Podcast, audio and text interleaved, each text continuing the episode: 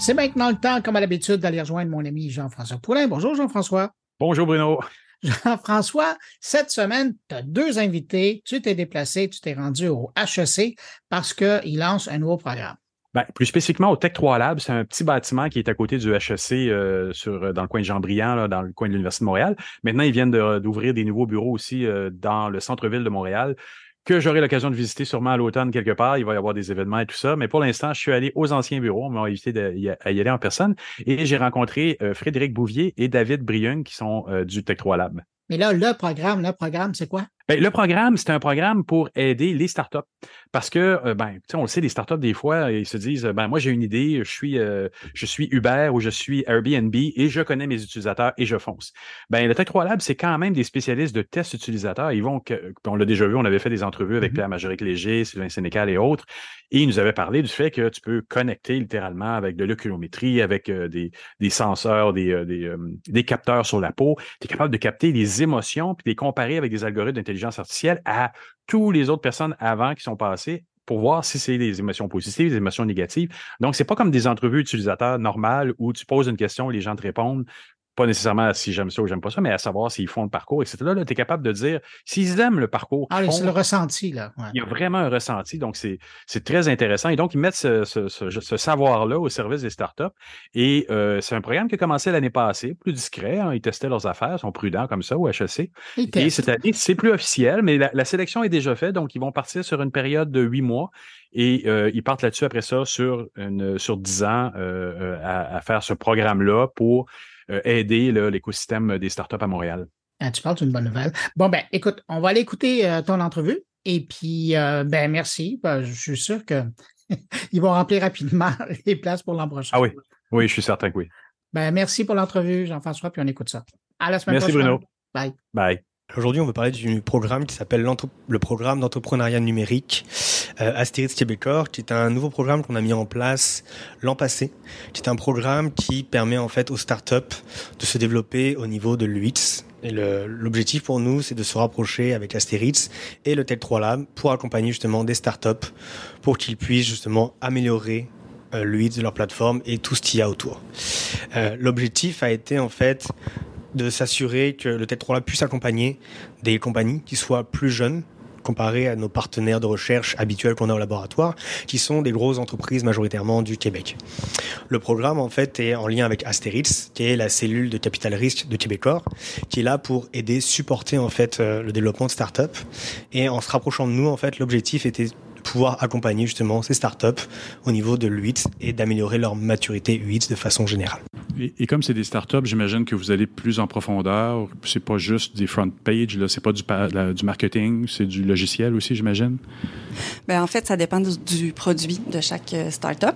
Donc, euh, des, on peut tester une application, on peut tester un site web. Ça va dépendre aussi de où ils sont rendus dans leur développement, euh, ce qu'ils veulent tester au juste. Puis, on va plus en profondeur aussi dans l'accompagnement, c'est-à-dire qu'il y a un volet ou pédagogique où on va vouloir leur donner des formations euh, pour les outiller parce qu'ils n'ont pas nécessairement les moyens de faire affaire avec des, des consultants qui peuvent coûter cher en expérience utilisateur. Ils ont souvent peu de moyens.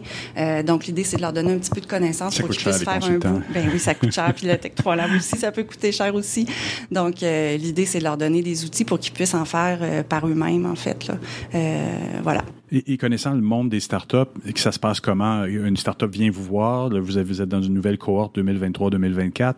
Ils, vont tester quoi? Parce que ça peut être un travail de longue haleine aussi. On teste les prémices, on voit s'il y a de la traction dans le logiciel avec des utilisateurs qui représentent leur clientèle aussi.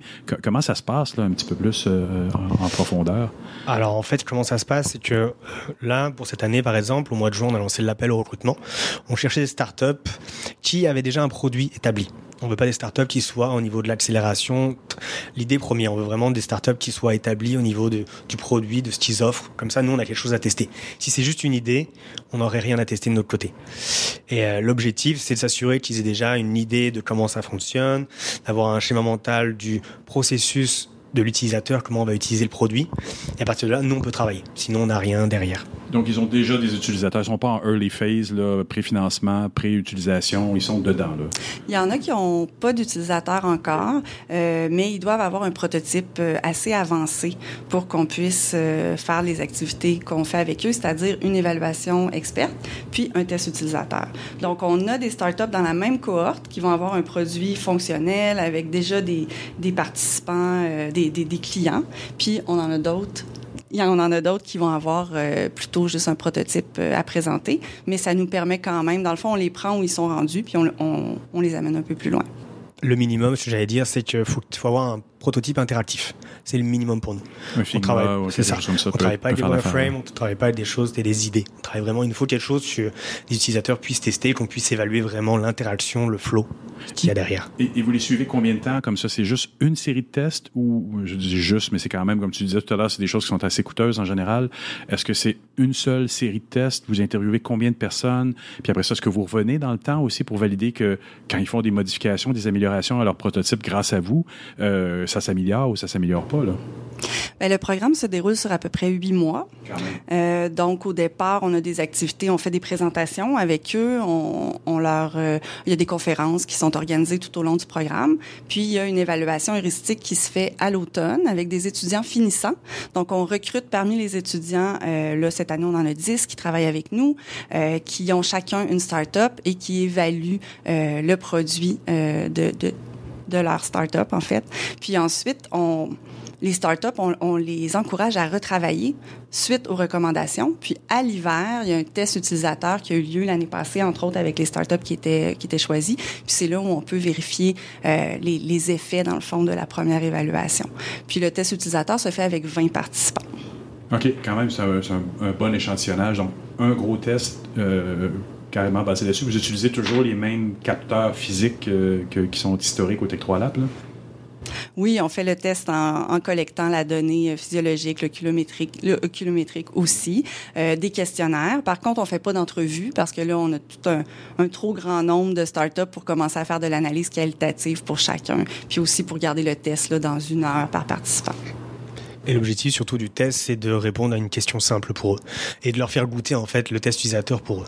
Comme c'est des startups, comme on disait depuis le début, un des objectifs du programme, c'est de leur apprendre à pêcher, de leur apprendre à faire le test utilisateur et que dans leur euh, processus de vie naturelle, ils pensent au test utilisateur comme quelque chose à faire régulièrement. Et ça et, et que ça soit impliqué. Le fait de leur faire un test utilisateur, ça leur montre qu'est-ce qu'on peut faire. On le fait au laboratoire, mais l'objectif, c'est qu'ils le fassent chez eux, avec les moyens du bord qu'ils ont. C'est toujours mieux d'en ah oui. faire que pas du tout. Absolument. Même si on en fait le minimum possible, c'est toujours mieux d'en faire. Et dans Donc, le cas de quand ils le font chez eux, ils le font sans, sans les éléments, sans les, les appareils là, que vous possédez ici, qui sont quand même beaucoup plus avancés.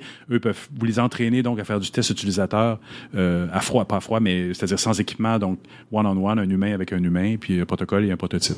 Oui, puis on a remarqué aussi que euh, c'est une des différences quand on travaille avec nos partenaires habituels, sont plus habitués de faire des tests utilisateurs classiques, ils connaissent les questionnaires à utiliser et tout, mais avec les startups, c'était déjà pour eux un, grand premier pas, d'avoir déjà des résultats sur 20 personnes qui ont répondu à des questionnaires, tout simplement. Puis oui, évidemment, nos outils, ça, ça vient rendre ça encore plus euh, intéressant, mais ils voient bien que même sans nos outils, ça reste très pertinent là, de faire des tests utilisateurs. Et ça doit être un gros challenge parce que historiquement, de mon expérience à moi, les, les startups ne sont pas nécessairement les plus réceptifs à, à se questionner on leur dit beaucoup en mode financement, vous êtes les meilleurs, vous êtes le prochain Uber, vous êtes le prochain Airbnb.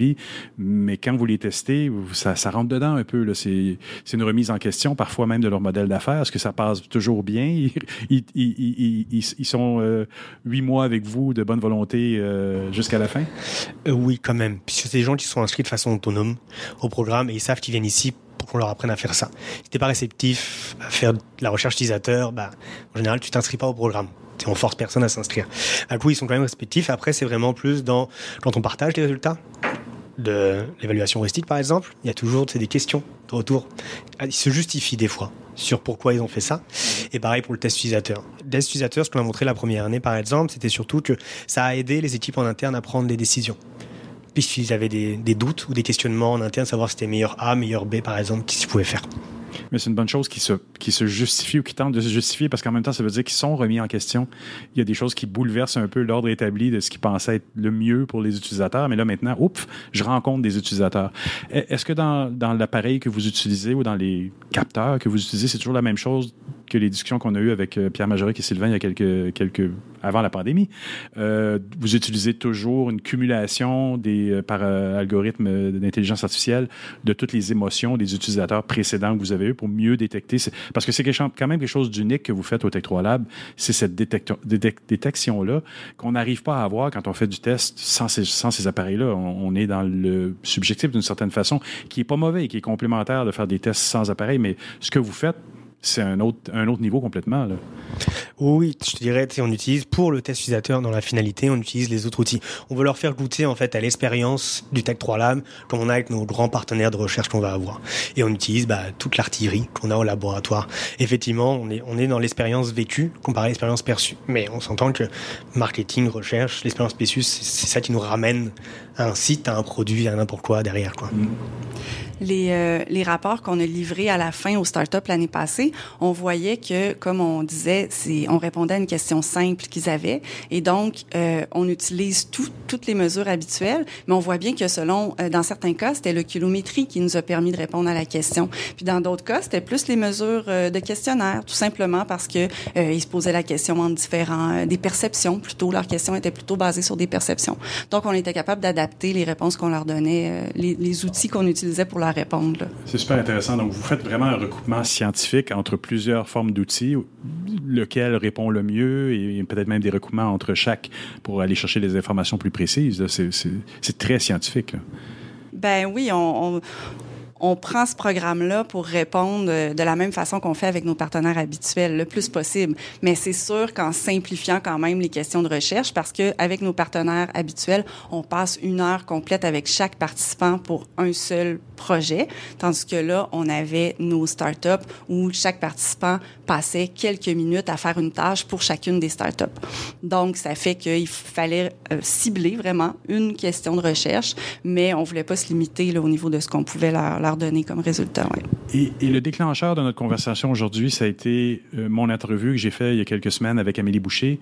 Et David, tu m'as dit, ah, justement, on applique un peu la base de ces méthodologies depuis l'année dernière. Qu'est-ce que tu as voulu dire par là? Qu'est-ce que vous utilisez dans ce qu'elle a mis en place? Parce qu'elle n'est pas la seule non plus à avoir déclaré des méthodologies. Il y en a plusieurs dans le domaine. Puis de toute façon, comme on le disait, c'est scientifique. Mais qu'est-ce que vous allez être allé chercher spécifiquement de, ce qu'Amélie a fait? Alors en fait, comme Fred euh, Derrick le disait au début, euh, la première partie du programme est une évaluation heuristique qu'on réalise en fait de la plateforme du produit de nos startups, qui nous permet de nous de faire une évaluation et de leur faire comprendre comment on peut leur évaluer, comment on peut présenter ça. Et lorsqu'on a mis en place le programme, euh, Frédéric et moi, on a cherché en fait quels seraient les meilleurs critères pour nous. Et à travers tous les critères qu'on a pu rencontrer, hein, il y en a plusieurs, on on a fini sur les critères de, de Amélie Boucher, puisque pour nous, c'était ceux qui étaient euh, les plus simples, les plus efficaces et les plus faciles et compréhensibles pour le, tout le monde. On va dire ça comme ça. Oui, parce que là, vous aviez, vous, vous mettiez pas seulement des critères à vous, mais à tous ceux qui allaient y participer, il devait y avoir un facteur de compréhension. Oui. Oui, tout à fait. Il y a, l'aspect aussi pédagogique à la fois pour les startups, mais aussi, euh, on trouvait que c'était un très bon outil d'avoir le livre d'Amélie Boucher pour aussi, euh, nous, ce qu'on fait quand on recrute les étudiants de deuxième année, c'est qu'on, évidemment, ils ont vu ça, l'évaluation heuristique dans leur cours et tout, mais on leur fait un atelier euh, intensif pour euh, les préparer vraiment à travailler de façon plus intensive sur l'évaluation euh, heuristique de leur startup. Et là, c'est sûr que d'utiliser les critères d'Amélie Boucher, ben il y a tout un guide qui vient avec le livre où il y a des exemples, concrets. Oui, euh, donc, c'est vraiment, euh, c'est vraiment un bel outil là, à utiliser ouais. euh, d'une façon pédagogique. Et, elle a dit que dans sa dernière édition, elle l'a mis à jour pour tout ce qui est venu d'intelligence artificielle dans les, dans les derniers mois. Là. Ça, c'est très, très à jour. Et, et justement, l'intelligence artificielle, puisqu'on en parle, est-ce que c'est probablement beaucoup des startups qui viennent de vous voir, qui viennent vous voir, doivent avoir des projets qui sont liés avec à ça, j'imagine, toutes les promesses que peut faire l'intelligence artificielle, non? Ben oui, ils nous parlent beaucoup d'intelligence artificielle euh, dans leur modèle d'affaires. Mais je dirais que pour l'instant, dans ce qu'on a testé puis dans ce qu'on voit cette année, là, les deux premières années, euh, quand ils viennent nous voir, quand ils s'inscrivent au programme, sont pas encore rendus. Euh, L'intelligence artificielle est encore au stade du concept. Donc c'est pas ça qu'on teste, c'est plus euh, l'interface, le, le, parcours utilisateur euh, classique en fait. Ok, intéressant, intéressant. Et, et, donc il va y avoir un autre programme en 2024-2025. Ça fait drôle de dire ça, 2025. Alors en fait, ce qu'on pas dit au début, c'est que le programme, le partenariat entre Québécois, Astérix et le TED 3 Lab est sur 10 ans. Donc là, cette année, c'est la deuxième année qu'on réalise le programme. L'année dernière, on a commencé, on est parti en fou directement, on a mis en place le programme et il n'y a plus très peu de communication à ce sujet, puisqu'on voulait nous s'établir avant de, de, le communiquer directement. Cette année, c'est la deuxième année, on est plus sûr de nous, on a des bonnes bases déjà, donc on avance. Et donc oui, c'est la deuxième année sur dix ans. Donc on va évoluer, on va apprendre et on va comprendre et on veut accompagner en fait tous ces, toutes ces startups-là au cours des dix prochaines années pour améliorer leur expérience utilisateur et du moins leur apprendre à améliorer par eux-mêmes aussi par la suite. Ben, J'aimerais vous remercier beaucoup pour cette belle entrevue. C'était super agréable. Merci à toi. Merci à toi.